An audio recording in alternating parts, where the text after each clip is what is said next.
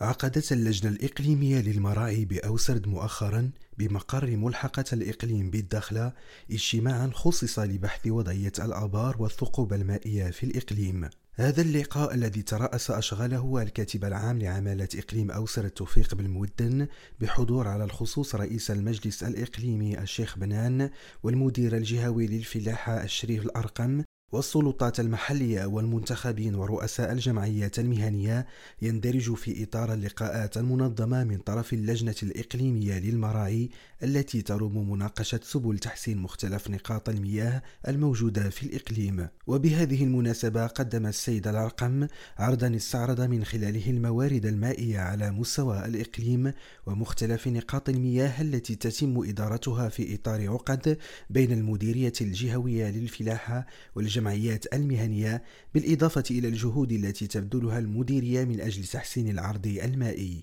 ودعوا المشاركون إلى إحداث خلية تقنية مكونة من مهنيين وممثلين عن المجالس الجماعية لضمان الظروف المناسبة لتحسين العرض المائي. كما دعوا إلى جرد الآبار القائمة والثقوب المائية وإجراء تشخيص للوضعية الراهنة لمختلف الآبار ونقاط المياه. محمد القادري ريم راديو الداخلة.